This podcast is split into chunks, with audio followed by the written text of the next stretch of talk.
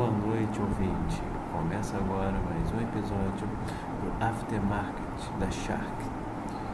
Começando hoje com um cenário corporativo. O índice Ibovespa fechou em baixa de menos 1,67% aos 121.933,08 pontos. Foram negociados aproximadamente 62,9 bilhões de reais, sendo integralizado mais de 3,7 milhões de negócios. As ações mais negociadas foram da Vale, do Petrobras, Itaú, Brasilon e Bradesco. A maior alta foi da MRV Engenharia, com mais 4,39% de crescimento. A companhia fechou em alta com investidores otimistas, com a prévia do balanço do 4T20. Além disso, o setor de serviços superou as expectativas com alta de 2,6% em novembro. A maior baixa foi da USL Minas, PNA, com menos 6,06%. A companhia fechou em queda devido à baixa do minério de ferro. Investidores aproveitaram o dia para realizações de lucro no setor, o que puxou ainda mais o papel da siderúrgica para baixo. Agora, o episódio dos fundos imobiliários. Hoje, o índice IFIX fechou em baixa de 0,13% aos 2.851,86 pontos, com um volume negociado de aproximadamente 241.1,11 reais, sendo integralizados um pouco mais de 168 mil negócios.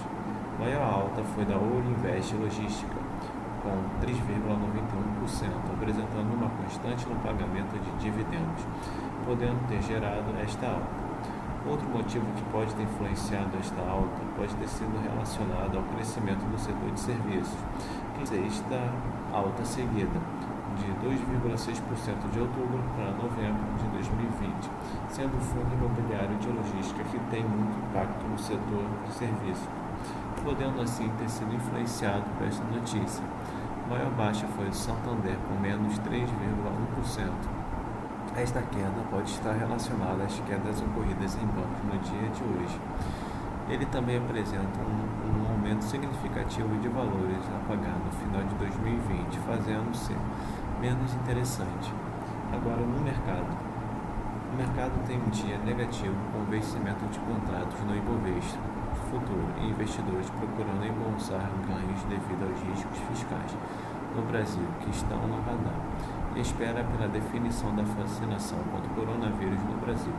Nos Estados Unidos, os olhos estavam para os desdobramentos dos pedidos de impeachment do presidente Donald Trump e as declarações sobre os estímulos monetários Federal Sobre o governo.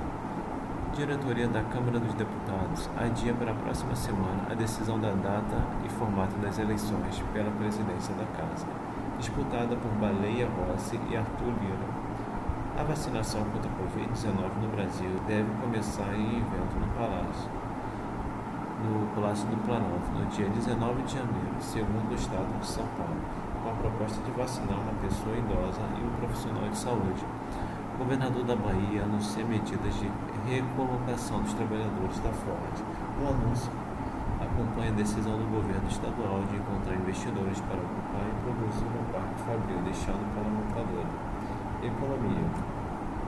Segundo o IBGE, o volume de serviços teve um crescimento de 2,6% em novembro, marcando a sexta alta consecutiva, com um resultado acima da expectativa dos economistas dólar fecha em queda ante o real, com uma sessão marcada de volatilidade dos preços e tendo a moeda brasileira terminando o dia nos destaques positivos no mercado globais de câmbio.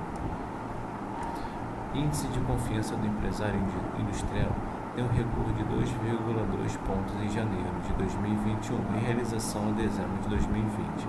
Segundo a Confederação Nacional de Indústria, TNI, Segundo eles, a queda mostra incerteza com relação à pandemia e ao desempenho da economia nos próximos seis meses.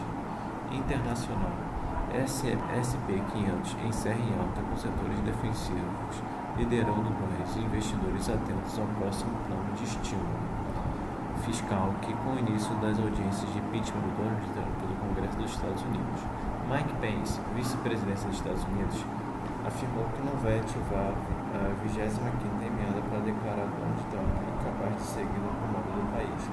Nancy Pelosi, mandatária da Câmara dos Representantes, disse que a utilização da emenda abriria um precedente terrível e que tal ação não corresponderia ao melhor interesse da nação. Mercado europeu. Um dia misto, em volta do pessimismo com o avanço da Covid-19, com novas restrições de mobilidade e aumento das mortes no curto prazo. Entretanto, as movimentações do plano corporativo movimentaram as ações oferecendo alguns sinais de otimismo. Então, caro ouvinte, esse foi mais um episódio da Aftermarket da Sharks. Eu aguardo para amanhã um novo episódio. Tenha uma boa noite.